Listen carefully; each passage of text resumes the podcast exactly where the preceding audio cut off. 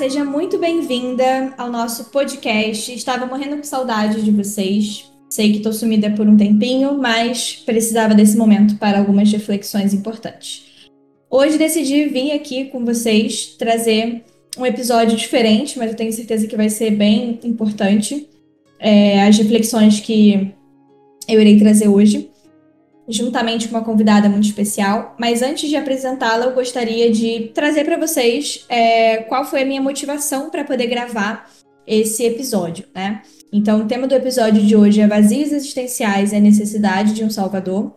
E a minha motivação para poder falar um pouco sobre essa temática veio muito a partir dos meus próprios processos internos, né? As minhas insatisfações em relação é, à minha busca externa por uma resposta para alguns dos meus questionamentos que eu considero um pouco delicados, e também a partir da minha observação enquanto pessoa, né, enquanto ser humano e enquanto profissional. Então, eu percebi que eu estava num, numa fase assim de buscar muitas respostas é, externamente, e eu comecei a perceber que isso era um problema, né? Em, em alguns casos era um problema assim para mim, da forma como eu estava fazendo isso, muito de um movimento inconsciente, assim, e eu comecei a observar mais esse comportamento e também a refletir externamente, né, como isso funciona, enfim. E aí veio muito a partir dessa minha inquietação comigo mesma, a partir dessas minhas insatisfações. E claro que eu decidi trazer uma pessoa muito importante para mim, para poder participar do episódio de hoje, uma pessoa muito especial, que é a Paula Giovannini, uma grande amiga, e vou deixar que ela se apresente para vocês, para vocês conhecerem um pouco mais sobre ela. E hoje nós estaremos aqui juntas é, nesse bate-papo mesmo para a gente poder discutir esse tema né, tão importante e que pode nos agregar muito nas nossas reflexões e nos nossos próprios processos de, de autoconhecimento, né? Para que assim a gente possa ser capaz de agregar para o mundo. Então, Paula, se apresente aí para gente, solo e ascendente, para a gente saber também quem você é, com quem a gente está mexendo, entendeu? Tem que falar o signo, senão a gente fica desesperada. Olá, eu me chamo Paula Giovannini, como a Fernanda já apresentou. Eu tenho sol em câncer, a lua em sagitário e o ascendente é gêmeos. Eu sou professora de formação, né, sou professora de ciências biológicas e atuo hoje em dia no ensino fundamental. Sou entusiasta de alguns estudos que a gente vai comentar aqui. É, faço o bacharelado em ciências biológicas na UERJ, atuando numa liga de educação sexual. E acredito que, para além disso, eu também sou pertencente a uma religião de matriz africana, sou do candomblé, e gosto muito, como eu disse, né, entusiasta de alguns estudos em esoterismo, psicologia e coisas que a gente vai debater e conversar bastante aqui. Política, sociedade e religião. É basicamente isso. Bom, gente, então vocês ouviram um pouquinho sobre a Paula, já querendo justificar astrologicamente esse comportamento dela por essa busca de conhecimento. É claro que essa pessoa com um ascendente em gêmeos e uma lua em sagitário não poderia fazer diferente, né? Então ela está vivendo, de fato, o mapa astral, porque Gêmeos e, e Sagitário são signos que estão muito associados à busca pelo conhecimento, né? Gêmeos é um signo que tem tudo a ver com essa diversidade. A Paula, ela é uma pessoa que ela tem essa capacidade de aprender muitas coisas diferentes, de vários assuntos diferentes. E por mais doido que isso seja, ela também tem essa capacidade de aprofundar bastante nesses assuntos, né? Que é justamente essa lua em Sagitário. Sagitário é um signo que está mais associado ao estudo de uma maneira mais profunda, né? Enquanto Gêmeos é um signo que tem tudo a ver com é, essas trocas, né? São relacionamentos diferentes, né? Relações diferentes com a forma de absorver é, e exercer esse conhecimento. E a Paula consegue fazer isso lindamente, conseguindo equilibrar essas duas energias. Mas vamos lá, né? É, Para a gente começar a nossa, nossa reflexão de hoje, eu queria trazer aqui é, um fenômeno que eu tenho visto que tem acontecido bastante nos últimos tempos, é, que é um movimento, né, que começou a surgir, assim, muito por conta da pandemia, que, assim, eu intitulei esse movimento, né? Olha só, eu dando nome às coisas. De expert de todos os problemas, né? Então, o que, que seria isso, né? Você deve estar se questionando, tá, Fernando? O que, que seria o expert de todos os problemas, né? É como se para tudo existisse um curso, é, uma solução, é, um guru, um mestre, alguém que vai abrir caminhos para você, vai resolver todos os seus problemas, né? E ainda que boa parte desses problemas sejam complexos demais para que alguém solucione. Se é também que existe uma solução para isso, né? Porque, claro, algumas questões da nossa vida, obviamente, tem como a gente encontrar caminhos, a gente é, buscar por uma orientação, né? Isso é óbvio, isso é claro. Mas é, existem questões que são questões assim que às vezes não existe uma resposta tão pronta ou tão rápida ou tão concreta para aquilo dali, né? Então, eu comecei a perceber isso, assim, que eu acho que esse fenômeno, né, esse movimento que aconteceu com. vindo muito a partir dessa questão da pandemia, é, eu acho que veio como uma, uma denúncia mesmo, assim, né, de, de determinadas questões que a gente precisava enxergar e a gente não conseguia olhar para essas questões antes. Então, isso veio surgindo. É, mas já estava aí, na verdade. A gente, só que, a gente só que não estava percebendo isso de alguma maneira, né? E aí eu queria trazer um ponto de atenção aqui, antes da gente começar a aprofundar, é que assim, é, há pessoas muito competentes, né? Criando trabalhos incríveis, que realmente agregam, que realmente desconstrói, é, reconstrói, e de fato fazendo uma diferença. Porém, é, a maioria não está caminhando por essa direção, assim, né? Inclusive, eu acho que é, vale ressaltar também que competência não necessariamente está associado a uma formação acadêmica. A gente vai, vai falar um pouco mais sobre isso na frente, a Paula vai trazer mais essa visão de uma forma um pouco mais profunda, tá? Mas é, o conhecimento, é, ele pode sim vir a partir de um, uma outra forma, né? A partir de uma outra fonte que não seja simplesmente uma formação acadêmica, uma formação mais tradicional, tá? Só para deixar isso claro para vocês. E eu vejo também que até mesmo dentro da minha, da minha área, que no caso é a astrologia, assim, surgiram várias pessoas falando de astrologia e falando de astrologia de uma forma muito superficial. Isso é uma coisa que me incomoda bastante.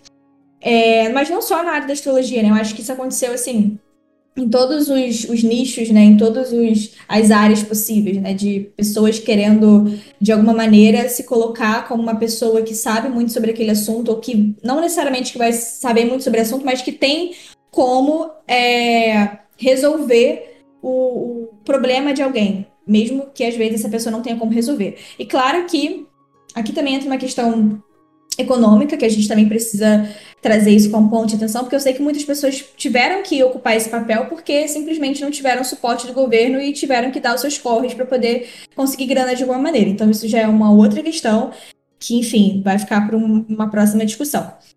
É...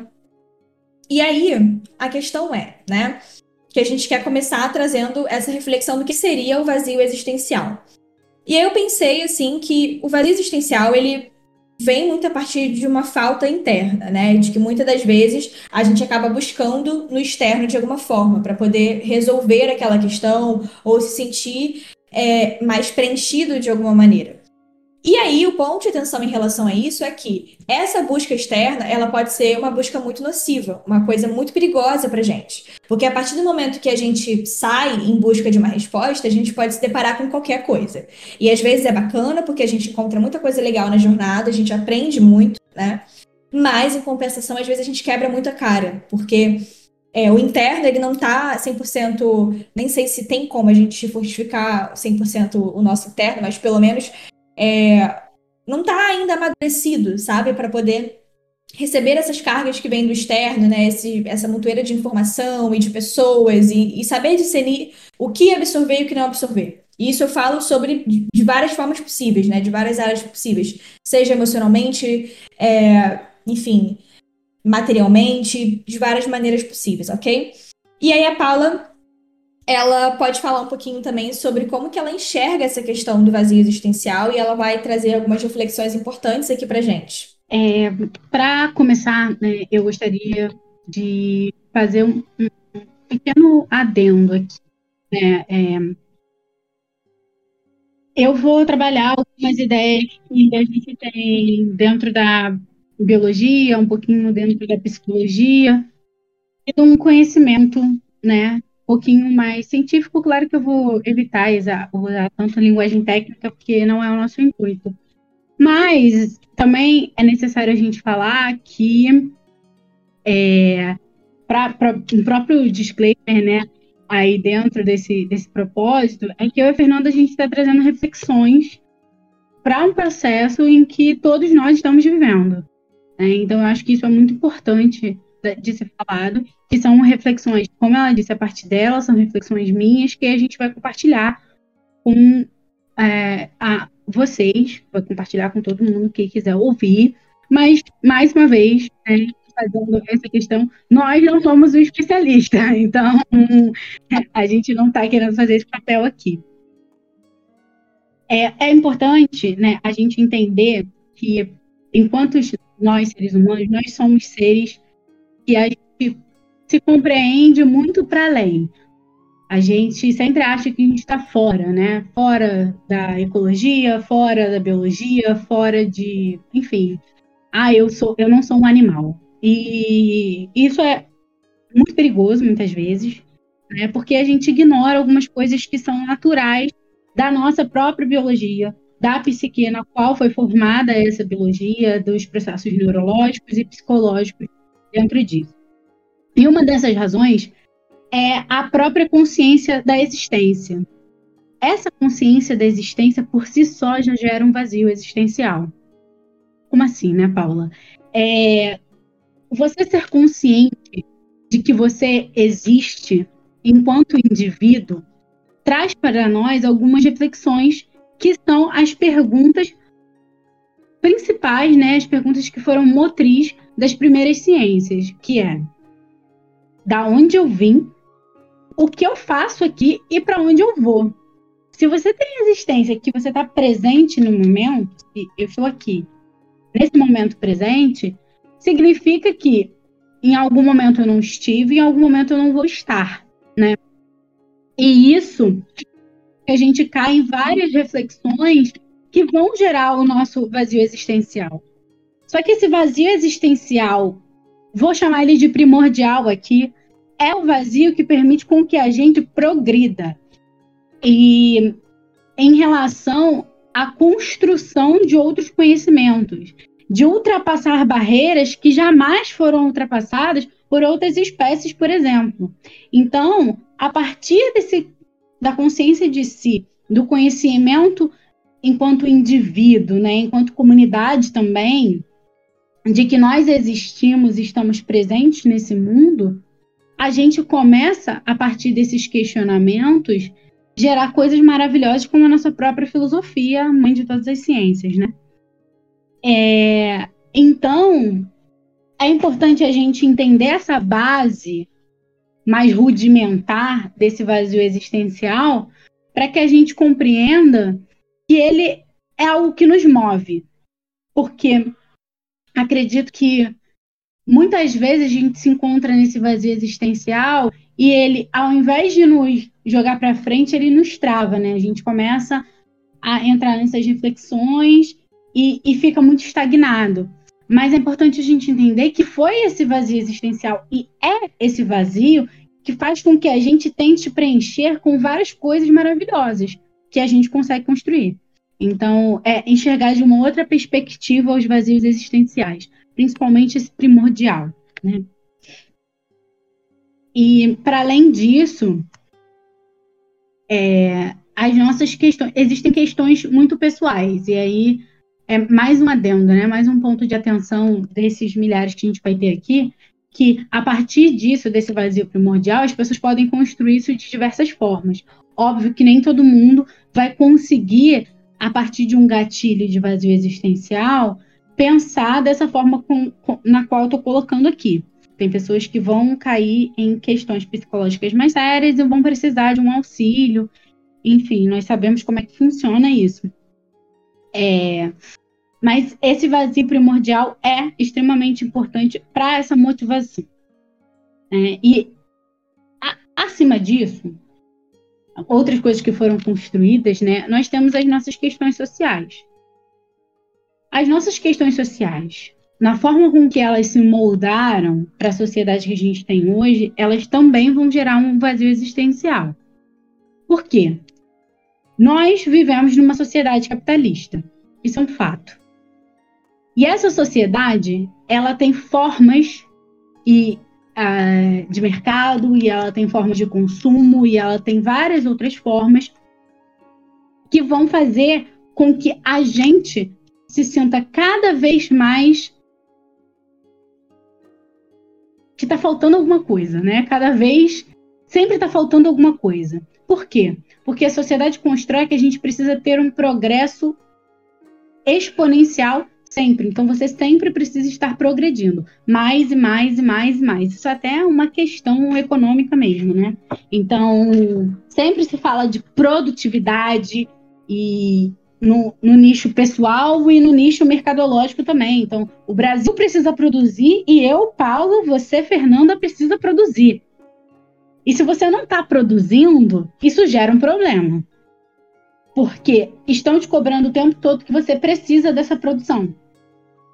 E essa sociedade, ela tá tão imersa nisso que mesmo que você não queira entrar nessa lógica, essa lógica vai ser cobrada de você. E isso também vai gerar um vazio, porque se eu estou num lugar onde eu preciso produzir o tempo todo, se eu não estou produzindo, o vazio vai bater, a bad vibe vai bater e vai ficar todo mundo com, com muitos, muitas questões também, não só por um vazio primordial, por um, uma consciência de si, mas por uma questão social. Então a gente sempre está em busca disso. E, e, eu acho legal a gente tomar consciência dessas coisas, porque a partir desse processo de consciência auxiliado, né, a um, uma terapia, que isso é extremamente importante, não só para entender as coisas internas, mas para entender o que, que é meu o que, que é social, para saber diferenciar essas coisas, a gente consegue discernir. E eu acho que essa é a palavra que eu uso até quando é, eu estou explicando coisas nas, minha, nas minhas aulas, né? principalmente sobre educação sexual. A gente dá informação para que aquele indivíduo consiga fazer o discernimento dentro da sua própria realidade. Essa sociedade ela faz com que você, a Fernanda disse sobre o expert, né? Então todo mundo tem que saber absolutamente tudo e todo mundo, além de saber absolutamente tudo, tem que ser o melhor de todos. Claro que você sempre precisa colocar o seu melhor, botar na sua vida o que você consegue fazer melhor e ser o melhor da sua maneira. Mas não adianta, e quando eu falo sobre essa questão de tentar ser o melhor, é essa comparação. Deu Paula querer parecer com o professor tal, vou falar da minha área, né? Que é o melhor de todos. Ou a Fernanda querer parecer com um astrólogo ou astróloga tal, que é a melhor de todos. É, a gente precisa sonhar, sim, porque o sonho é extremamente importante. Mas a gente precisa entender que colocar as nossas expectativas em algo que é irreal é muito perigoso. E a gente fala muito sobre isso em relação ao corpo, né? Expectativas irreais de corpos. Então você olha corpos que na verdade não são reais e você tenta encaixar o seu corpo, que é um corpo real, nessas expectativas. Mas a gente pouco fala sobre essas expectativas enquanto no campo intelectual, enquanto em outros campos que são extremamente importantes também para a nossa realização. Isso vai gerar coisas como, por exemplo, uma síndrome do impostor, no qual você nunca é bom o suficiente, no qual você nunca consegue fazer as coisas de forma eficiente, porque você sempre acha que você é medíocre em relação àquele outro indivíduo que é muito melhor do que você, porque você está colocando as suas expectativas em algo que não é real. E eu até coloquei um ponto, né, que pode parecer muito forte a primeiro momento, que é o medo da mediocridade. Eu, enquanto uma pequena Paula sempre quis ser bióloga, né? Lá com dois anos de idade eu falava para minha mãe que eu queria ser aquilo, que nadava com os, os golfinhos no mar e queria ser bióloga marinha. E continuei com, a, com o sonho da biologia o resto da minha vida. Só que eu achava que para ser bióloga eu tinha que estar tá no Discovery Channel fazendo um canal e, enfim, tendo toda essa esse jogo e o melhor biólogo, uma loucura. É. Pequena é um sonho, né? Um sonho. Assim, não que seja ruim, mas é entender que a maioria dos biólogos tem essa profissão, conseguem se manter, são ótimos biólogos, ótimos professores, por exemplo, também. E não vão ser um biólogo que vai estar no Discovery Channel. Porque pouquíssimas pessoas vão chegar nesse lugar. E a gente não tem, a gente não tem que querer sempre ser a, a, o famoso de tudo. Não é sobre isso. É sobre você ser o melhor, o seu melhor. Né? Minha mãe sempre falou isso pra mim e cada vez mais eu vejo que ela tá super certa. Minha mãe é uma pessoa incrível também. Fernanda, chama minha mãe pra vir aqui, né? Porque, imagina, um podcast com a minha mãe. Nossa, já quero. é, então, eu acho que esses medos, eles são. A gente precisa identificar qual medo é o meu e qual medo estão colocando para mim. Qual é esse vazio que eu estou sentindo por não estar conseguindo produzir é, de determinada forma? Se ele realmente é meu ou se é uma cobrança externa que está sendo absurda para mim. Claro que a gente precisa trabalhar, a gente precisa é, estudar, a gente precisa fazer as nossas coisas, é óbvio. Mas também é importante que coisas que viraram, né, até uma questão muito séria, por exemplo, preguiça. Ai, a pessoa é muito preguiçosa. Gente, a preguiça é, é, uma construção de uma sociedade que quer que a pessoa esteja o tempo inteiro produzindo, a pessoa não pode descansar. Então, assim, é, e, e, você fica, nossa, mas então eu sou preguiçoso, eu não consigo fazer nada, eu sou um mole, e aí entra nessa questão, e aí fica ali.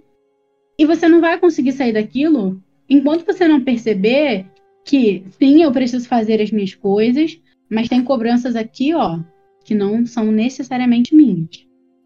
Então, eu acho importante a gente distinguir esses vazios. Sim, isso é muito real. Eu acho que, de alguma maneira, a gente passa muito por isso, assim, sabe? Dessa cobrança de, de querer. É, de vir de um lugar mesmo de comparação, né? De que a gente tem que é, fazer de uma forma que tal pessoa tá fazendo, né?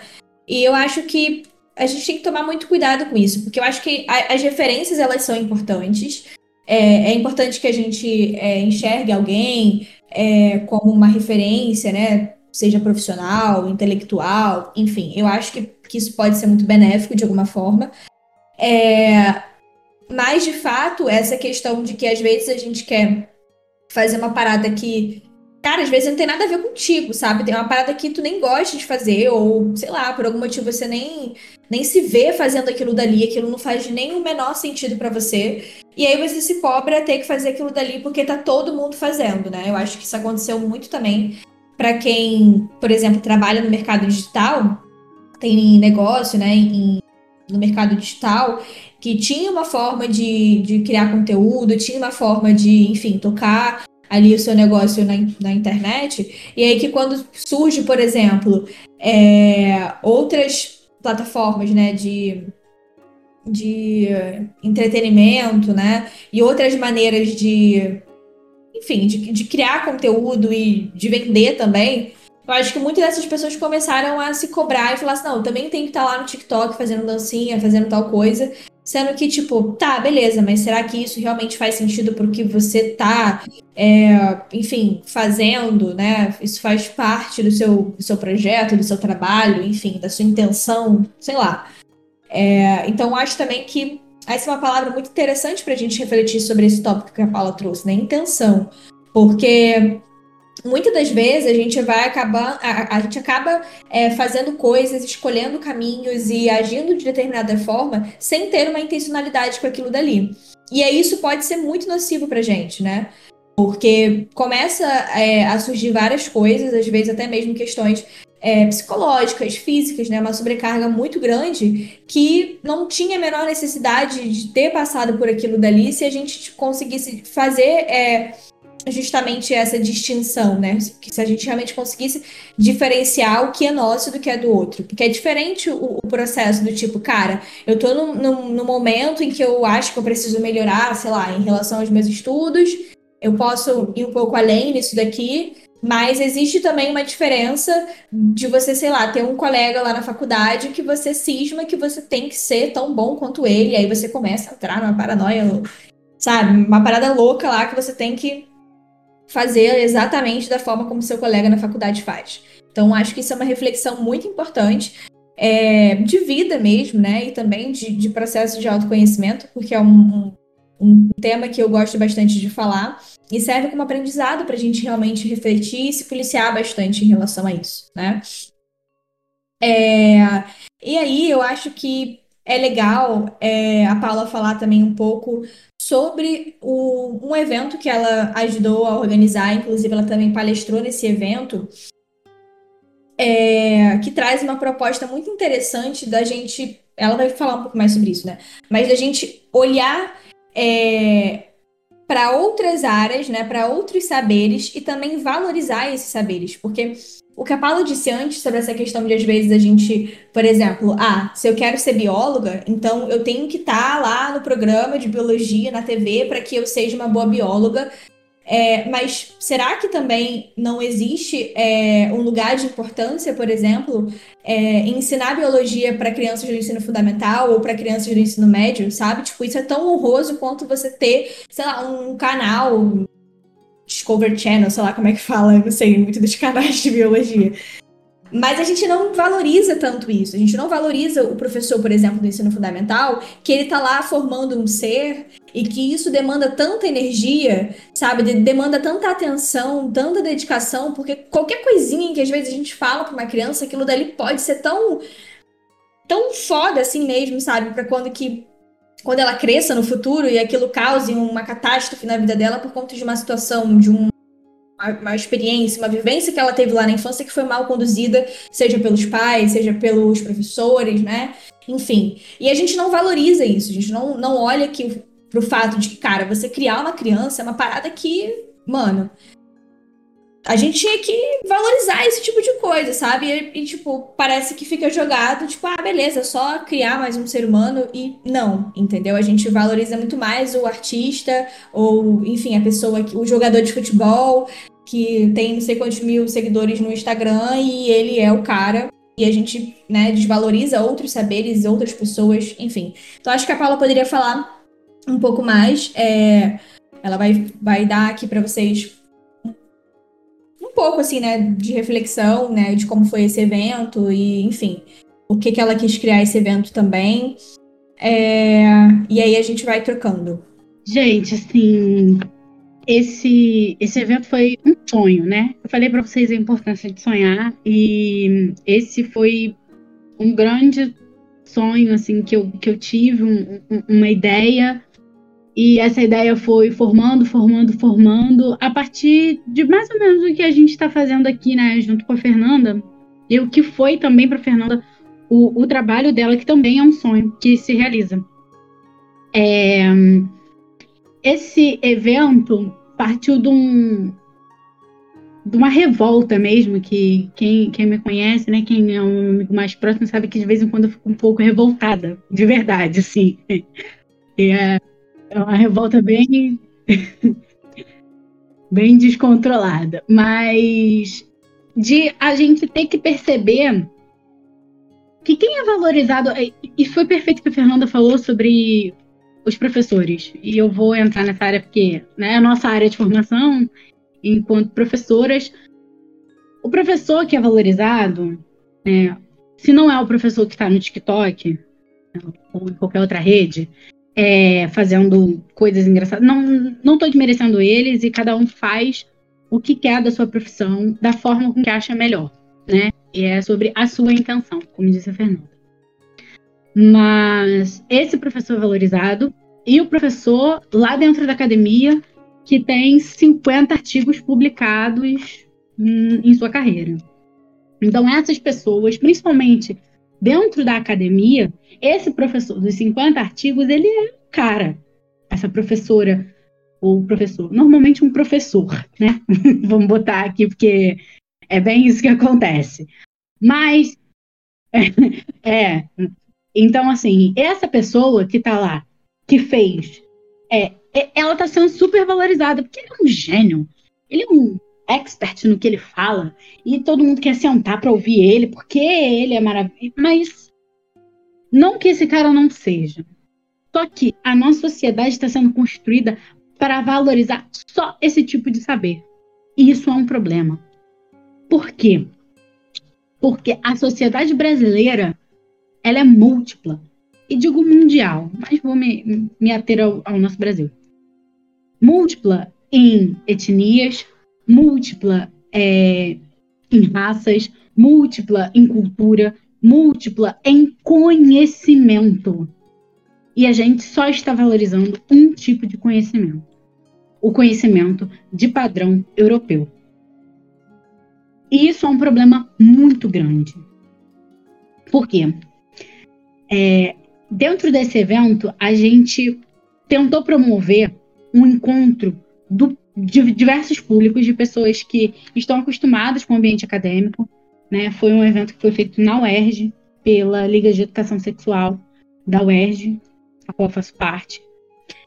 Então, um evento onde a gente tentou unir as pessoas que estão acostumadas com esse ambiente acadêmico e as pessoas que nunca foram numa universidade.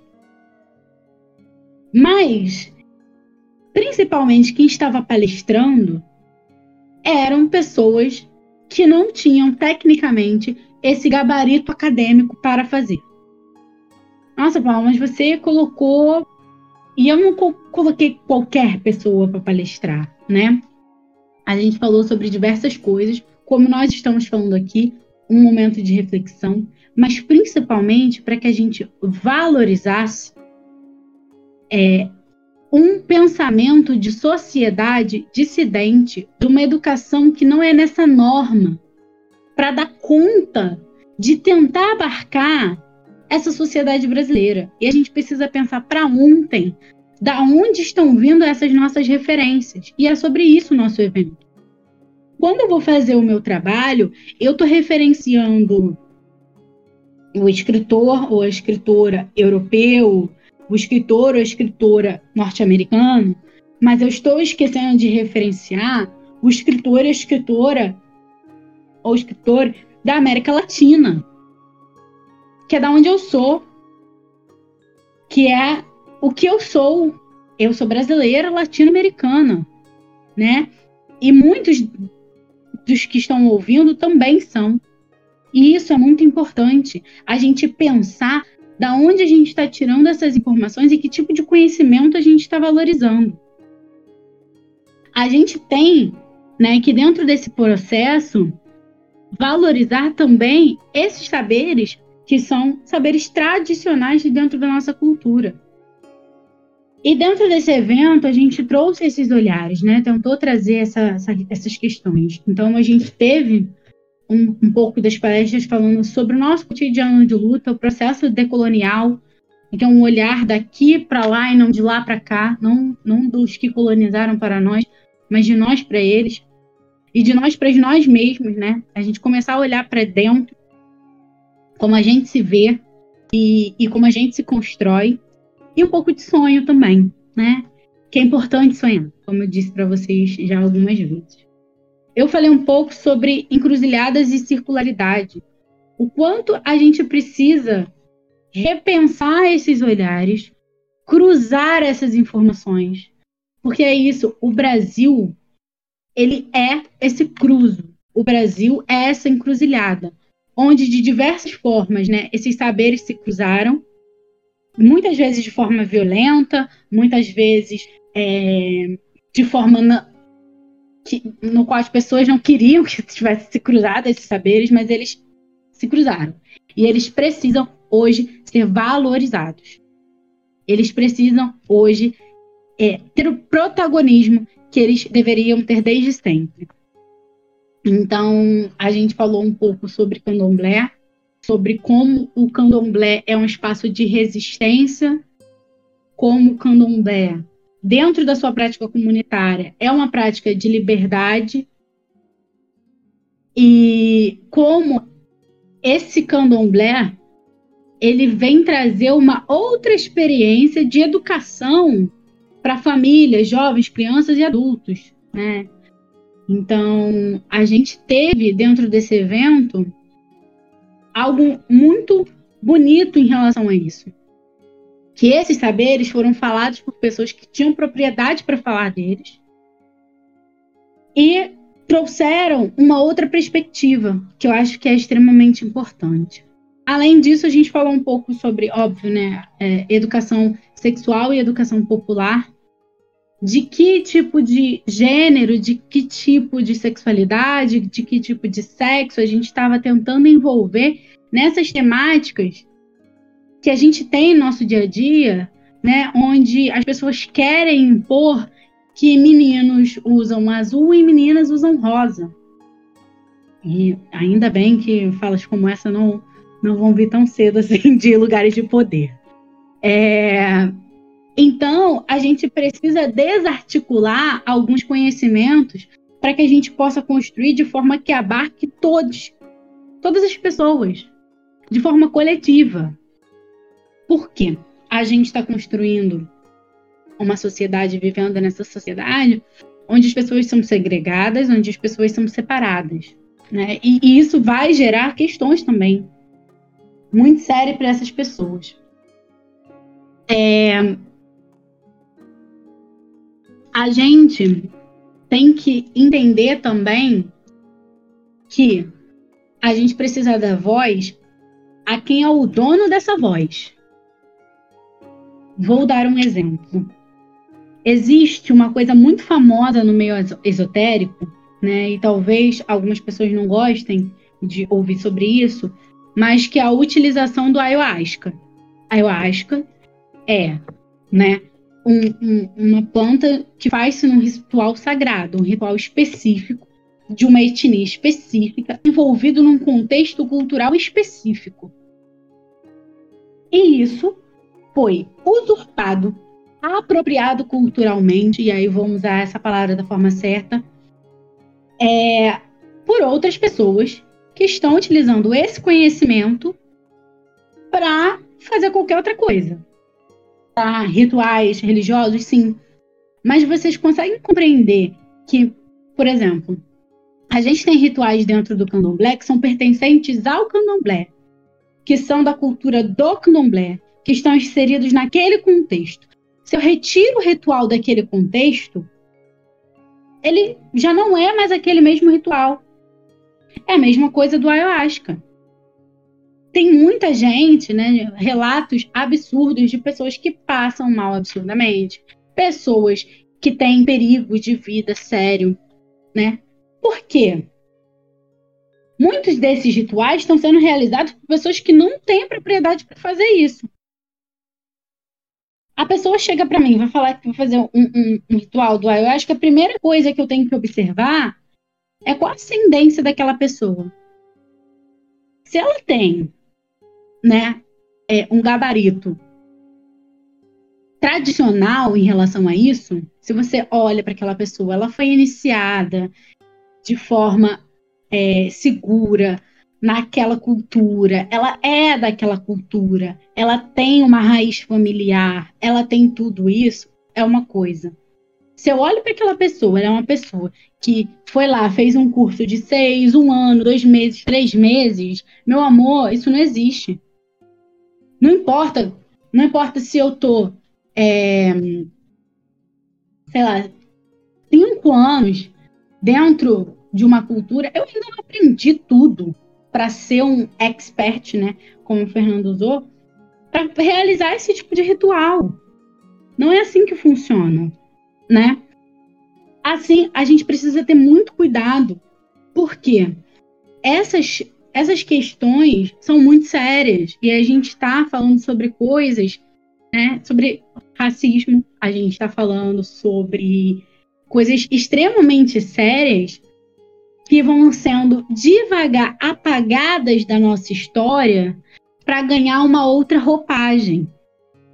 Então, o, o, o que foi feito por muitas pessoas com as religiões de matriz africana, por exemplo, é isso. Foi sendo apagado essa negritude da religião de matriz africana para que elas pudessem usar de uma outra forma.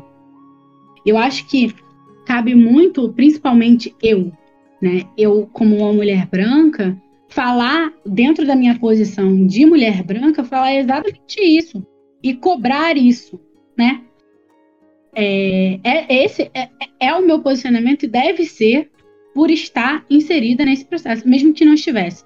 Mas por estar inserida principalmente, eu preciso falar sobre isso. Que é urgente. Porque esses saberes eles estão sendo roubados, como foram roubadas várias outras coisas de povos, não só daqui, povos tradicionais do, do, da América geral, né, não só da América do Sul, mas de toda a América, os povos foram usurpados, foram roubados o seu conhecimento e foi utilizado em outro lugar para o lucro de outras pessoas, né? E isso é isso acontece até hoje. E muitos desses especialistas que a gente vê na internet, muitas dessas pessoas oferecendo coisas maravilhosas e, e super é, porque vem de uma tradição, a gente precisa ter muito cuidado. Como disse a Fernanda, óbvio que existem pessoas seguras fazendo trabalhos seguros, mas a gente precisa aprender a discernir cada uma dessas pessoas. Perfeito, maravilhosa. Eu acho que é muito importante a gente é, sempre pensar de onde veio aquilo dali, né? Eu acho que é, assim, eu não sei para vocês assim que estão que estão ouvindo a gente, mas eu particularmente gosto muito dessa coisa de buscar é, a fonte, a origem, né, de algo que eu tô querendo aprender, de algo que eu tô, sei lá, conhecendo pela primeira vez. É, e isso me lembra muito, para quem conhece de tarô, o, o arcano maior da carta do Papa, né, que fala muito sobre essa importância é, das tradições. E a gente precisa honrar essas tradições porque se elas de alguma maneira também não tivessem o seu valor, não teriam se perpetuado por tantos anos. Então existe um motivo pelo qual aquilo dali é uma tradição. Então, é, eu acho que é importante a gente buscar a origem das coisas, né? Buscar entender de onde aquilo dali veio. E eu acho que essa reflexão cabe para tudo assim na vida. Porque se a gente simplesmente vai reproduzindo, às vezes tem uma parada que, cara, veio de um lugar horroroso, assim, e você nem sabe que aquilo dali é, foi feito dessa forma, sabe? Foi criado de uma maneira X e que você nem deveria estar se envolvendo com aquilo dali porque está totalmente desalinhado com seus próprios valores pessoais, sabe? Então, acho que vale muito a pena essa reflexão, assim, é, para nossa vida como um todo, né? E a Paula, como uma ótima canceriana, tem essa capacidade de, de fato, olhar para trás, né? E de reconhecer esse passado e de é, entender a importância da ancestralidade também. Eu acho que é um valor muito importante, porque eu, particularmente, só consigo. É, consigo enxergar, né, que a gente só consegue ter perspectiva, assim, pelo menos na minha visão, perspectiva de um presente, né, mais, mais, mais consciente e perspectiva de um futuro se a gente consegue olhar para trás e entender é, o que, que, veio antes, né? De alguma forma. É, eu tenho muito essa coisa assim com ancestralidade, com o passado. Eu sei que para quem já tem aquário mais forte no mapa, já tá mais curioso pro que vai vir na, lá na frente, né? Uma visão mais futurista sobre as coisas. Mas eu gosto muito de entender esse passado. É, eu acho que é muito válido para a gente não se apropriar e a gente não simplesmente mexer em coisas que não devem ser mexidas, sabe? E não é que a gente não deve ter conhecimento sobre aquilo, ou que a gente não deve passar por alguma vivência, né, de, sei lá, uma experiência de, de ayahuasca, por exemplo, como a Paula trouxe como um exemplo aqui pra gente, mas é entender qual é a forma certa de se inserir nisso, né? Então, eu acho que, que vale a pena essa reflexão, assim Acho que isso pode ser muito, muito importante para a nossa jornada. E aí, é, a partir dessa perspectiva que a gente levantou, eu acho que a gente pode trazer os seguintes questionamentos, né? E se um salvador para os nossos problemas não existir? E o que nada mais, nada menos deve ser feito, às vezes, é a gente é, assumir essa responsabilidade de pensar por si só, né? De, de ter um, um, um pensamento nômade mesmo, assim, né? Tipo, cara, às vezes sou eu que preciso pensar, refletir, filosofar sobre a minha vida e não depositar isso na mão de alguém, né? E aí já deixo mais um questionamento que eu sei que às vezes pode ser até um pouco perturbador, de que e se algumas respostas nunca forem encontradas, porque nem as perguntas foram encontradas, entendeu? Então, como é que você quer ter uma resposta de uma coisa que é tão no campo da, da filosofia, né, de uma questão tão existencial, sendo que, cara, às vezes a gente nem sabe perguntar. E eu acho que, mais uma vez, trazendo o tarô aqui, é... para quem não conhece o tarô, o tarô é um tipo de oráculo, né? Então a gente também pode utilizar o tarô para perguntar coisas e obter respostas, mas, mas muitas das vezes a gente vê que dá uns problemas ali em como o tarô vai responder, porque a pergunta ela não foi, não foi feita corretamente. E às vezes você tem que dar um tempo mesmo para deixar o tarô de lado e falar assim, cara, não vou perguntar sobre essa questão, que ainda preciso pensar em como vou formular essa pergunta para o oráculo, sabe? E tem perguntas que nem devem ser feitas, né? Assim, eu, eu com esse tempo que eu tô atendendo, já vai para três anos atendendo com tarô.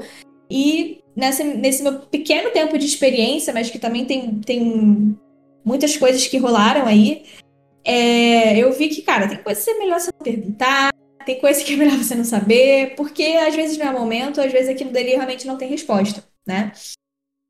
É, e aí é que vem essa questão também, né? De que tá tudo bem não ter a resposta para todas as coisas sobre a própria vida, e também é, é importante que a gente não deposite expectativas de que alguém será o nosso salvador. E aí, já trazendo um, um exemplo do que aconteceu aqui no nosso país, que foi a questão é, do bolsonarismo, né, e toda a catástrofe política que aconteceu nesses últimos quatro anos, né, por conta de, de tudo, tudo isso que aconteceu, vindo por conta dessa figura, né, que é o, o Bolsonaro, e o mais, assim, curioso disso tudo é porque muitas pessoas acabaram votando no Bolsonaro é, por conta mesmo dessa visão de que, tipo assim, cara, a gente precisa salvar o Brasil e ele vai ser a pessoa que vai fazer isso. Porque até agora a gente não teve esse salvador. Então, vamos votar no Bolsonaro porque ele é o cara que consegue mostrar essa presença e essa capacidade de fazer essa grande transformação. E aí deu no que deu, né? A gente viu que, de fato, é, não foi exatamente isso que aconteceu. Foi, na verdade, uma destruição né, do, do, nosso país, da, dos nossos corpos, de várias maneiras possíveis. E aí, antes também que caia na reflexão, tipo assim, putz, mas por que, que a Fernanda está falando sobre isso, né? Sobre política, é, num podcast de astrologia, e aí começou com uns assuntos super pesados e reflexivos, assim, do nada. E, mas, na verdade, é, quando a gente fala de. Primeiro que a astrologia já é assim, a gente pode entender que não existe é, a astrologia se a gente não pensar nesse olhar político, né? Porque a astrologia é, é, é um saber que, enfim, acabou resistindo aí durante muito tempo por conta de, de, vários acontecimentos, né, assim, ao longo da história. Então, existe uma resistência desse saber que era muito respeitado, lá no passado e que depois acabou caindo em descrédito, né? Então, quando a astrologia ela se separa da astronomia, que antes era tudo uma coisa só. Então, não dá pra gente falar de astrologia ou até mesmo sobre autoconhecimento, e eu, particularmente, que trabalho é mais focado em mulheres, né? Se a gente não falar de política, porque os nossos corpos são políticos, a gente vive em um, em um mundo político e tudo é político. Então, se a gente não, não olhar para isso, é, e achar que não, seremos neutros em relação a isso daqui, esse negócio de neutralidade não existe. Mas eu vou deixar esse assunto de, de análise do discurso para um outro momento. Quem sabe posso trazer aí uma pessoa da letras também para poder é, trazer mais reflexões de por que, que não existe essa neutralidade, assim, né? Que às vezes a gente acha que tem. É, e aí acho que a Paula pode trazer um pouco dessa reflexão também, dessa questão do perigo, né? Das vezes a gente achar que existe uma pessoa que vai salvar e vai resolver o nosso problema, que foi, por exemplo, o caso do Bolsonaro, né? Muitas pessoas votaram nele e enxergaram ele como o cara que ia salvar a nação, né? Sendo que, na verdade, é... não existe essa pessoa, acho que nunca existirá. E, e, e, a gente não tem que depositar em um político é, a solução para todos os problemas do nosso Brasil, né? É um trabalho em comunidade, é um trabalho que a gente vai fazendo a nossa parte nos nossos pequenos grupos, as nossas melhores escolhas de quem a gente vai colocar no poder. No campo político, isso ficou muito nítido, assim, ficou muito nítido para algumas pessoas, tá? É, é, importante dizer isso, que isso ficou nítido para, sei lá, para mim, para Fernando, algumas pessoas dentro do nosso nicho que já era nítido antes. É que esse, esse especialista, esse salvador, ele. Né, a gente não pode depositar essa nossa confiança total. E olha que eu sou uma pessoa que confio muito nas pessoas. Eu sou aquela pessoa. Você vai vir, você vai, vai lá, vai, vai me mandar um oi. Eu vou achar que você já é o meu melhor amigo. A gente vai começar a conversar, assim? E aí. É, é completamente Já, né, Paula? Pra gente se conectar foi aquela coisa é, tipo, meu Deus. A Fernanda lá na dela, eu já sentei aí, que eu só quero, que eu só quero lá, e em dois minutos. em dois minutos, ela já era minha melhor amiga, assim, na minha cabeça, óbvio. Né? Eu tenho. Eu tenho essas questões.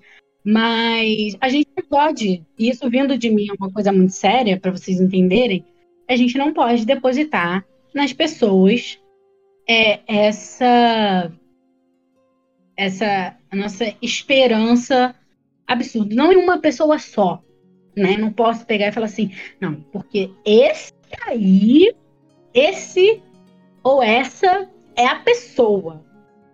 E isso, vou abranger um pouquinho mais, né? Que agora veio uma reflexão aqui, nem no campo do relacionamento, gente. E eu acho que isso é muito importante ser falado. Deu um negócio para falar aqui, tô falando. Cara, a gente sempre acha, a gente sempre acha que vai ter alguém para salvar, é, por exemplo, o nosso Brasil. Não, porque o Brasil ele precisa ser salvo. A educação, né? A educação vai vir um ministro da educação e ele vai. Gente, não é assim que funciona, até porque existem outras coisas por trás, né? E dentro do campo religioso, dentro do campo espiritual, também não é assim que funciona.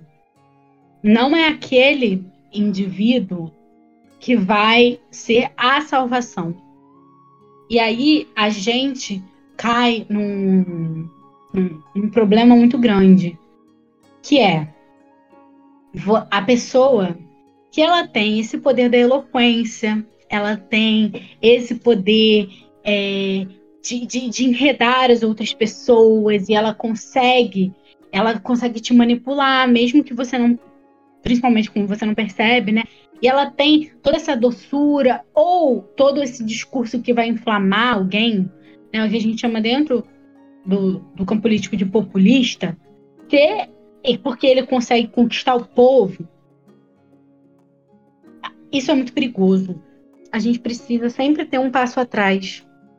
É, quando se fala num líder religioso, principalmente, porque a gente pode estar caindo na mão de uma pessoa que não sabe nada, que não entende de nada, e ela só tá ali falando abobrinha da cabeça dela e te enredando, porque ela tem esse perfil, né? Ela consegue fazer isso e, e usa isso pro mal. Porque tem pessoas que tem, tem, conseguem fazer isso e usam isso pro bem, mas usa isso pra uma coisa ruim. Então, pra gente tomar cuidado, com quem é aquela pessoa, quais são as intenções por trás daquilo, para a gente não só ir. É, uma coisa muito importante dentro, vou voltar mais uma vez para minha área, dentro da biologia, dentro da construção, dentro da formação evolutiva, né, do ser humano, enquanto sapiens, Homo sapiens, é o nome científico da nossa espécie de animais, gostaria de dizer isso é, é que os mitos eles são algo fenomenal. Eles, a gente conseguiu uma capacidade dentro do nosso cérebrozinho cérebrozinho, não, nosso cérebro é, é grande, né? Comparado, assim, a, a, a, outros indivíduos, nossos parentes. É, a gente conseguiu construir mitos. E não mitos, né? Mito, mito. Não, não é isso. De colaboração. Vou dar um exemplo para vocês. Vou até dar uma pausa. O que é o Brasil? Pensem o que é o Brasil. O Brasil, ele é um estado nacional criado, né? E ele tem os seus mitos, mitos de fundação, né? A, a, colaboração das três raças, tudo isso são mitos de fundação do Estado brasileiro. Por quê? Não existe efetivamente algo que seja o Estado brasileiro, que demarque esse Estado, que seja concreto, né? Vamos, por exemplo, se a gente perde o Acre, o Brasil não deixa de ser Brasil. Se a gente perde o norte inteiro, o Brasil não deixa de ser Brasil. Se o Brasil se resume, se a gente perde todo o território e fica só com a capital, o Brasil continua sendo Brasil. Se a gente troca toda a população brasileira, nasce, renasce, nasce, renasce, nasce, trocou todo mundo. Passou, né? Ponto zero. Ali, trocou todo mundo. A gente continua tendo o Brasil. Enquanto esse, esse mito. Isso faz com que as pessoas colaborem em grupos. E essa foi a grande sacada evolutiva da nossa espécie. Não que alguém pensou nisso, né? Mas isso foi acontecendo. A partir do processo da criação de mitos, essa espécie conseguiu colaborar em grandes grupos, porque outros primatas conseguem colaborar em grupos até de 150 indivíduos. 150 indivíduos é moleza, 150 indivíduos a gente faz uma festa de aniversário. Mole. A gente consegue colaborar em grupos extremamente grandes. Pensem num exército, que todos eles estão ali colaborando dentro do mito da proteção do território nacional. Pensem num time de futebol. Todas as pessoas estão ali chorando, sorrindo. Tem gente que infarta, né? Tem gente que infarta. Tem gente que passa mal com aquele time de futebol, que é uma coisa criada né? um mito. E isso também vai para o campo espiritual. E aí eu não estou entrando no mérito, gente, de verdades ou mentiras. Mito não é necessariamente uma mentira, tá? E aí a gente. Isso é uma outra discussão. É uma outra discussão. Enfim. É, mas não é que é mentira, mas é uma coisa, um mito criado. E faz com que as pessoas consigam colaborar em grandes quantidades. Mas, Paula, por que, que você está falando isso? Que isso é extremamente importante para o nosso processo de socialização e foi extremamente importante para a expansão do ser humano, enquanto esse ser que está na, na Terra inteira e até fora da Terra, né? O ser humano conseguiu sair da Terra, gente. Isso é surreal, assim. Por que, que isso é muito importante? Porque é natural que a gente vá atrás, é, a gente busque esse lugar de se sentir pertencente a algo. A gente quer se sentir pertencente a algo.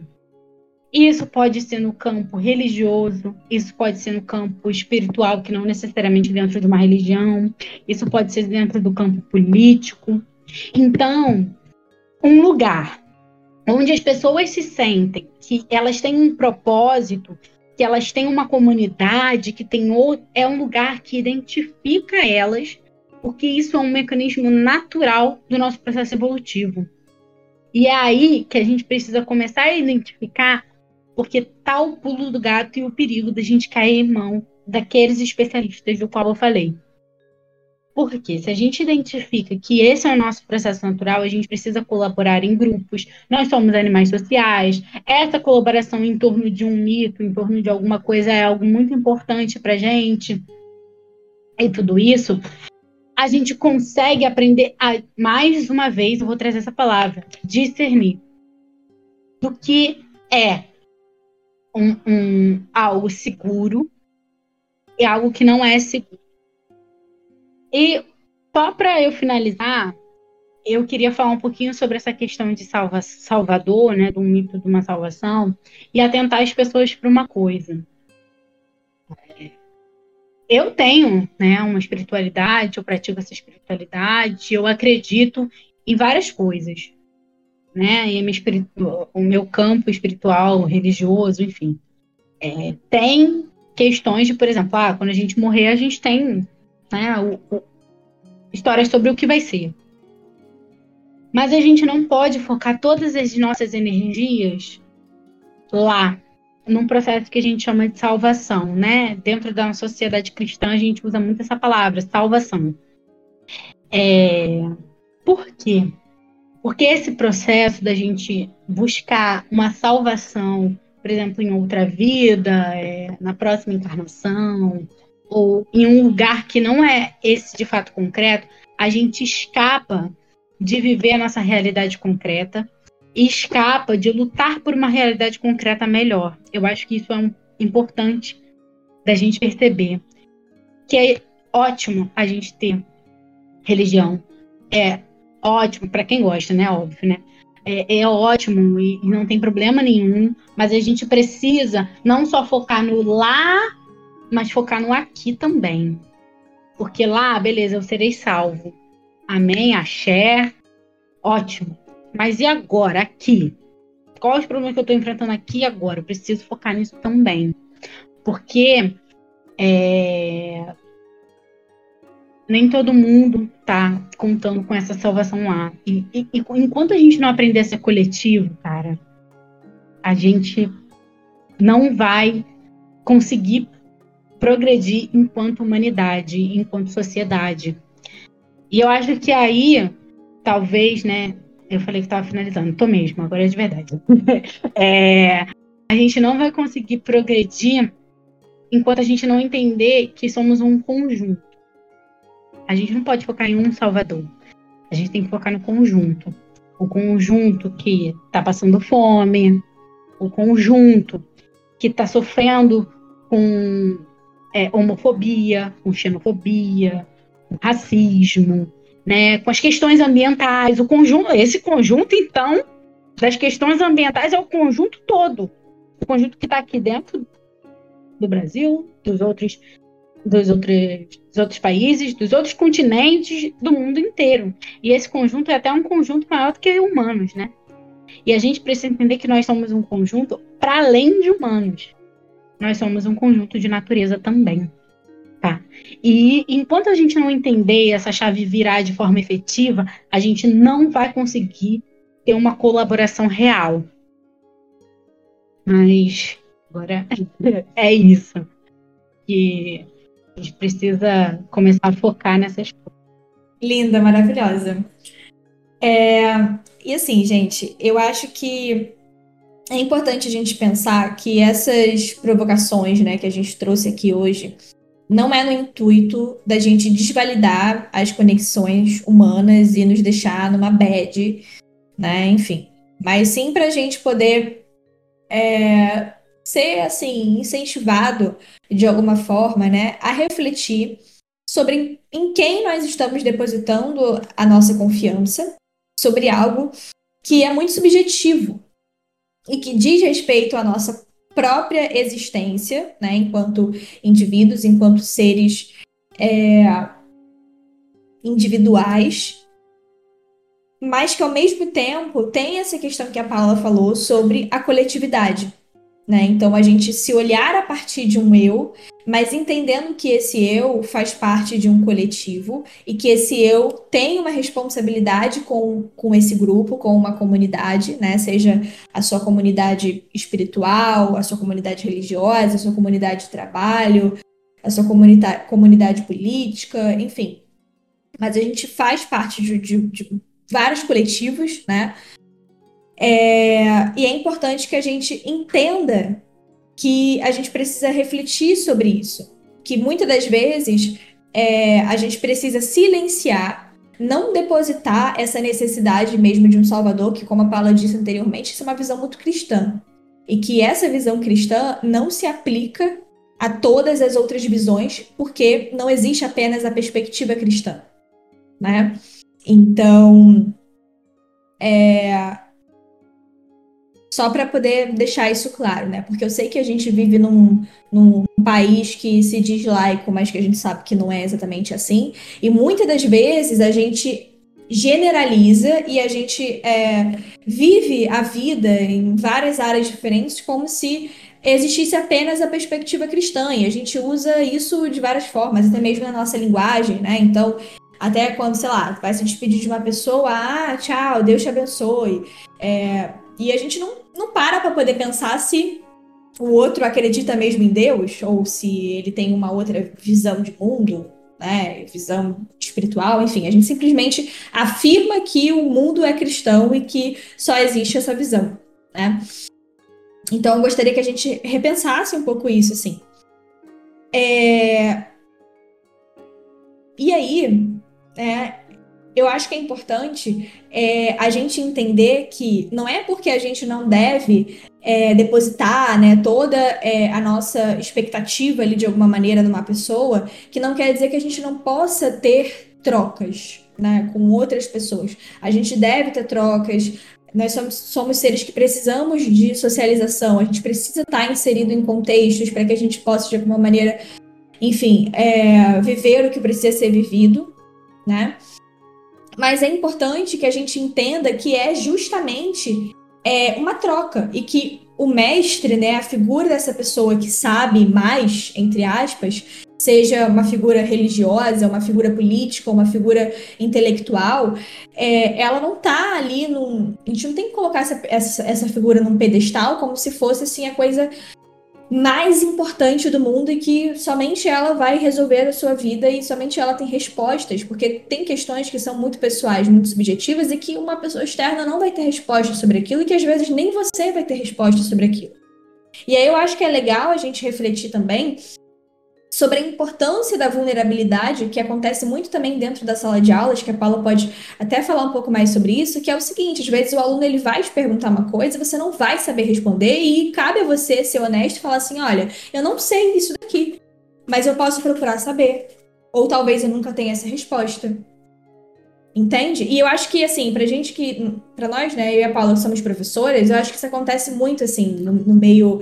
É do, do, de ensino, né, de conhecimento. Porque às vezes as pessoas têm muita essa dificuldade de virar e falar assim, cara, eu não sei isso daqui. Sabe? Porque quer estar nesse lugar da pessoa que sabe que ela vai ter todas as respostas para os seus questionamentos de língua portuguesa, ou seja lá, de qual matéria que você estiver estudando, e às vezes não ter aquilo dali sabe? E tá tudo bem. Então, esse lugar também de vulnerabilidade, de entender que, cara, às vezes você não vai saber uma coisa, tá tudo bem, isso não quer dizer que você não seja bom, que você não seja uma pessoa que possa contribuir. Mas é importante que a gente tenha essa, é, essa troca, essa vulnerabilidade mesmo, sabe? De, de entender que ali você vai também aprender quando você está na posição de ensinar. E eu acho que isso é muito importante. Porque a partir do momento que a gente se coloca nessa posição de, ah, eu sou o guruzão disso daqui e eu apenas estou ensinando, a gente perde muito essa conexão de você aprender com a história de alguém, aprender com a perspectiva, aprender com a criança de 10 anos que às vezes você olha para ela como se ela não fosse ninguém. Sabe? Eu acho que aqui no Brasil a gente tem muito essa visão com crianças, né? A gente trata crianças como crianças e, e, a gente também tem um conceito de crianças, que talvez nem seja o conceito que deveria ser mesmo, sobre, sobre o que é ser criança, né? E a gente esquece que, na verdade, aquilo da, aquela, aquela criança é um ser ela é um ser humano, então a gente às vezes vai tratar ela de uma forma tão infantilizada, né? E às vezes menosprezar, como se ela não tivesse conhecimento, como se ela não tivesse é, alguma contribuição para poder fazer para o mundo de alguma forma, sendo que na verdade é um aprendizado, é uma troca, né? É... E aí eu acho que vocês devem estar tá se questionando assim, tipo, meu Deus, né? Vocês falaram sobre vários temas que dialogaram sobre várias com várias áreas diferentes, mas como que a gente traz isso, por exemplo, para a astrologia, né? Como que a gente associa isso com a astrologia? Na verdade, tem várias formas de a gente associar isso.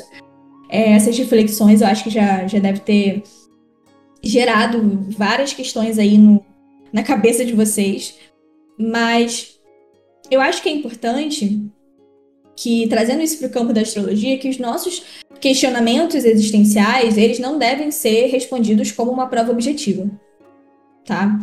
E aí, o que, eu quero dizer com isso, né? Que, por exemplo, a leitura do, do nosso mapa natal é, deve sempre nos instigar a uma reflexão, né? a um, um, autoconhecimento que eu falo que é o autoconhecimento crítico, né? Porque não adianta também você se enfiar numa bolha é, de, ah, eu quero me autoconhecer, só que você não vive sozinho. Você vive numa comunidade, você vive com pessoas, e você tem que entender que você tem que se autoconhecer para entender qual é o seu papel no mundo e como você vai contribuir com essa sociedade. Autoconhecimento é para isso, não é de você que, ah, eu tô me autoconhecendo porque eu vou fazer somente o que eu sou bom, ou o que eu gosto e o mundo que se exploda. Não, se você está vivendo esse processo assim, você está fazendo isso errado, né? Então, é, é se autoconhecer para também é, entender o seu lugar no mundo, entender como que você vai se colocar é, politicamente, é, contribuir socialmente, enfim, várias questões, né? Então, é, o nosso mapa natal, ele tem que ser um movimento de, de, de autoconhecimento crítico, de reflexão e também de liberdade de reflexões. Então eu vejo que hoje muito ficou aquela coisa do tipo assim, ah, eu tenho tal posicionamento no mapa, então eu sou assim, assim, assado e, pronto, acabou. Como se você fosse é, simplesmente mais um, um, objeto que é produzido numa fábrica e, e, e pronto, sabe? Então, assim, a gente não define ninguém por conta de um signo, de uma lua, de um ascendente, de seja lá o que for. Muito menos a gente vai oferecer respostas prontas ou rasas sobre questionamentos que, cara, às vezes você vai numa consulta de mapa natal, isso acontece muito. Você vai numa consulta de mapa natal, acho que o bom, né, o bom profissional, a boa astróloga, o bom astrólogo vai virar para você e falar assim, olha, é isso isso aqui, tem esse posicionamento aqui no seu mapa, e às vezes você vai entender aquilo dali naquele momento. Porque não é tão simples assim. Por isso que eu também falo que, cara, beleza, faz análise de mapa astral, faz análise lá que você quiser, de alguma ferramenta que você goste, mas tente você por si só entender e refletir o que, que essa linguagem está querendo te trazer. Porque a partir do momento que a gente deposita, né, tipo, ah, não, vou lá na Fernanda porque ela vai desvendar o meu mapa e todos os mistérios e vou sair de lá com a vida resolvida. Não, meu amor, você não venha fazer análise de mapa comigo, porque às vezes você vai sair mais se questionando e, e refletindo sobre vários pontos do que necessariamente tendo respostas muito objetivas e rápidas. Claro que essas respostas, às vezes, elas acontecem, porque a gente já está preparado para receber aquilo dali, às vezes, realmente, de fato, o mapa vai direcionar de uma maneira muito clara. Mas não é exatamente assim, tipo, ah, então eu vou trabalhar com isso e vai ser assim e não sei o quê. Não, não é dessa forma que funciona. Então, é, trazendo é, essas reflexões que a gente trouxe aqui para a astrologia, o, o que eu deixo de reflexão assim para vocês é que, cara, pensem no mapa de vocês como uma grande jornada que tem respostas daquilo dali, tem momentos que não. Tem momentos que algumas pessoas vão te direcionar, vão te apontar caminhos, né? Que são os nossos grandes mestres, que eles surgem na nossa jornada, seja a partir de um líder espiritual, a partir de, de, uma, de um professor, enfim ou a partir de nós mesmos, né, que somos nossos próprios mestres, eu acredito muito nisso. É, então, assim, tente entender o mapa literalmente como um mapa. É uma jornada que você vai trilhar aquilo dali. Agora, não, não deposite no mapa ou, ou em algum profissional ou em alguém, ou enfim, qualquer coisa, às vezes até em pai, mãe, amigo, enfim, pessoas que a gente se relaciona, essa responsabilidade de que essa pessoa vai resolver a sua vida de alguma maneira porque ela é a detentora de todo saber. Porque isso não existe, tá? Então, acho que essa é uma das principais reflexões, assim, que eu queria trazer nesse, nesse episódio de hoje, assim, para você, aqui para vocês, né? A Paula tem alguma consideração final, assim, que ela queira fazer? Alguma coisa que você queira trazer, assim, pra gente? Fica à vontade. É, eu queria falar uma questão que eu estava aqui pensando enquanto você estava falando, que apesar da gente, a gente esses mestres e tal na nossa jornada, e isso é muito maravilhoso. Mas como a Fernanda falou para não depositar, e a gente falou o tempo inteiro, é entender que eles também são pessoas que estão vivendo igual a gente. Então, assim, eles também têm os questionamentos deles e as coisas não resolvidas deles. Por isso que ninguém é, é tão excepcional que vai mudar a sua vida, né? Porque é isso, tá todo mundo tentando se resolver, a gente tá tentando se resolver junto, a gente senta, conversa. É aquele meme, né? De dois amigos que estão com surtados e eles estão se aconselhando. É, é, é sobre isso. e aí, é isso, assim. E, e, é muito uma experiência que a gente, amiga, vive. É, em, não só entre nós duas, né, eu e Fê, mas com outras pessoas também. E falando um pouco só o que a Fernanda puxou ali em cima, sobre essa questão da sala de aula e sobre essa vulnerabilidade, é muito importante a gente também, enquanto que a gente se colocou, por exemplo, hoje aqui para falar algumas coisas, entender que é isso, a gente falou algumas coisas dentro do nosso campo de, de que a gente sabe, mas a gente não vai saber tudo. Então, às vezes alguém vai lá no Instagram da Fernanda, poxa, Fernanda, mas aí vamos conversar sobre isso que você falou lá no podcast e trocar, é importante, eu achava legal pontuar isso, enfim. As coisas, elas sempre vão gerar mais coisas, né? Isso é muito legal. Eu acho que essa é a parte mais, mais interessante da, dessa nossa jornada mesmo da vida, de troca. É, essas trocas são interessantes. É a gente enxergar o outro como uma potência. Enxergar potência em nós mesmos, mas também enxergar potência. Seja ele um outro, gente, que tem dois anos de idade, que tem um ano, que tem três anos, aquele outro ser que também depende de você de alguma forma, que está com você de alguma forma, ele também é uma potência, ele também tem coisas a te ensinar, sabe? Nem que seja o básico, da vida, porque muitas vezes a gente cresce, a gente formula tanta coisa doida na nossa cabeça que a gente esquece do básico. criança tem muito a ensinar pra gente, assim, esse básico, eu acho isso muito bonito. Trabalhar com criança é muito bom, assim, é, nesse sentido, né? Gosto muito, particularmente. Gosto muito dar aula. É, e, e as crianças, elas são fantásticas. Sim, é, elas têm essa capacidade mesmo de simplificar assuntos que são muito complexos, assim. Eu fiz, inclusive, falando nisso, essa semana eu tô com a minha irmã, com a minha sobrinha aqui em casa. E aí eu comecei a falar assim: ah, vou, vou jogar aqui essa, essa demanda aqui para elas, né? Que eu tava com uma questão bem complicada de tomar uma decisão assim. Eu falei assim, cara, como é que eu decido isso aqui e tal? E aí eu fui conversar com elas, falei assim, cara, como é que vocês resolveram isso daqui? E aí a resposta delas foi uma resposta assim tão simples, né, para resolver uma questão que estava sendo tão catastrófica para mim. E eu achei aquilo tão incrível, falei assim, cara, como que pode, né? A criança ela tem uma visão sobre as coisas de uma maneira que às vezes é, elas simplificam processos que às vezes a gente torna muito, muito difícil e às vezes acaba sendo um processo muito complicado para a gente é, energeticamente, psicologicamente, mentalmente. E elas têm essa capacidade de às vezes simplificar e olha, faz assim que vai resolver. Eu falei assim, cara, como que é impressionante isso, né? Às vezes a gente simplesmente ignora isso, ignora essa sabedoria, que é uma sabedoria e tanta e que facilita muito é, a nossa vida, né? Eu acho que a gente deveria incluir mais as crianças nas tomadas de decisões e trazê-las mesmo para as nossas reflexões também, né? Porque eu acho que elas têm muito a agregar, assim. É, então, para a gente fechar, hoje foi um, um podcast longo, mas foi um podcast muito necessário. E eu acho que a partir de hoje a gente vai ter aí outros temas que vão vir a partir dessas reflexões que a gente trouxe aqui. E eu tenho certeza que vai ser bem, bem bacana, a gente vai trazer mais, mais novidades aí para vocês. É, e aí eu queria que a Paula falasse um pouquinho para a gente finalizar como que é, as pessoas podem é, encontrar ele em algum momento, caso queiram refletir, caso queiram ter uma aula, caso queiram é, conhecer um pouco mais sobre o trabalho dela, você pode falar aqui, deixar algum contato, alguma coisa. Pra galera, enfim, se quiser trocar alguma coisa contigo, falar com você. Perfeito. Assim, é... falar para os seguidores, as pessoas que escutam e acompanham a Fernanda, que eu sou uma pessoa comum. É isso. eu falei com a Fernanda lá.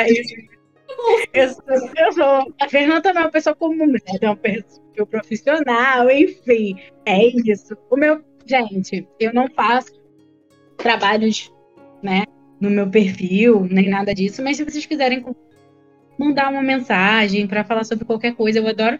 Uma quarta-feira de manhã eu tô refletindo sobre alguma coisa, meus amigos que são íntimos sabem disso, a gente tem grupos. De vez em quando eu jogo alguma coisa pra gente conversar e refletir, eu adoro essas coisas. Então, o meu Instagram, podem ir lá no Instagram, é, é G-I-O-V-A-N-I-N-I, porque esse nome, por alguma razão, causa confusão nas pessoas. É, e é isso. Eu gostei muito, tá? Gostei muito de ter estado aqui. Gostei muito de refletir sobre os nossos próprios vazios e espero que tenha contribuído para a reflexão das pessoas, porque acredito que eu e Fernanda, a gente, eu principalmente pensei em várias coisas aqui enquanto estava fazendo podcast, talvez eu ouça ele pensar mais coisas. Maravilhosa. Gente, eu vou deixar o arroba dela aqui também na descrição do nosso episódio, porque a Paula com certeza deve estar aí com. Ela está, na verdade, né, com alguns projetos para esse ano. É, e aí, qualquer coisa, dependendo de como for, alguns projetos presenciais que ela é, faça nesse ano de 2023. Eu publico lá no Instagram também para vocês ficarem sabendo, né? Para quem é daqui da cidade do Rio de Janeiro. É, e aí a gente vai tocando. Ou também, caso tenha um evento online aí, que de vez em quando ela aparece nos eventos online. E aí todas as pessoas podem participar dessa troca tão maravilhosa, porque a Paula é um ser assim, gente, de outro planeta, né? Ela é maravilhosa, ela é politizada, ela é, é tudo de bom. Gente, para finalizar, é, quero agradecer muito a presença da Paula, que é uma amiga muito querida. A, a gente se conheceu na escola e. Ai, gente, eu sou uma pessoa que é quando eu chego num, num, lugar, eu sei que não parece, porque eu sou muito comunicativa, mas nos lugares presenciais, assim, eu fico muito observando as pessoas antes de fazer amizade. Eu sou super criteriosa com esse negócio de amigos íntimos, né? A Paula sabe que foi, foi um movimento sofrido. Parece até que eu sou celebridade, né? Só que não. Mas, né, gente, um acidente de escorpião, né? Então, primeiro eu observo. E aí acabou que depois a gente criou um laço super bacana, assim. Então, realmente sou muito grata. É, porque foi o conhecimento que nos uniu. É, e hoje, né, temos uma união também além do, do, do, conhecimento, né? Mas uma união também que envolve conhecimento, mas é uma conexão espiritual, né? Então, Paula aí é uma pessoa muito especial para mim, amiga, irmã de axé, enfim, né? Uma pessoa maravilhosa. Então, fico muito feliz de tê-la aqui com a gente nesse episódio de hoje. Então, quero muito te agradecer e agradecer a todas as pessoas que ouviram esse episódio. É, caso vocês queiram deixar alguma sugestão, alguma reflexão, podem também enviar mensagem lá no meu Instagram. Para quem ainda não conhece, arroba a Fernanda. É, o Rai é com H-A-Y, ok? Tá aqui embaixo também na descrição. É isso, gente. Nos vemos no próximo episódio, provavelmente na semana que vem. Um beijo e até a próxima!